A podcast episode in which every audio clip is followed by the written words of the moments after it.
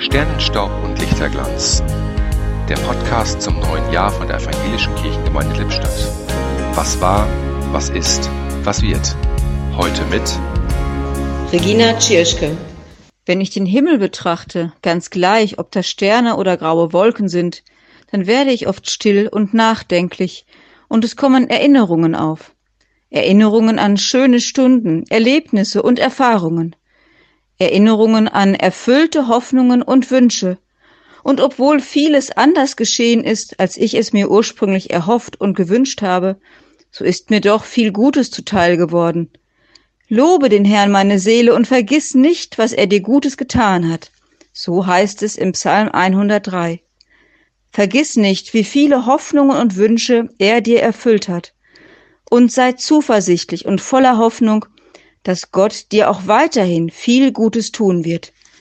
Denn Gott ist da, er ist uns ganz nah und er tut uns Gutes, ganz gleich, wie grau und trübe die Tage sind und selbst dann, wenn die Sterne nicht zu sehen sind. Im Podcast hörten Sie heute Regina Tschirschke.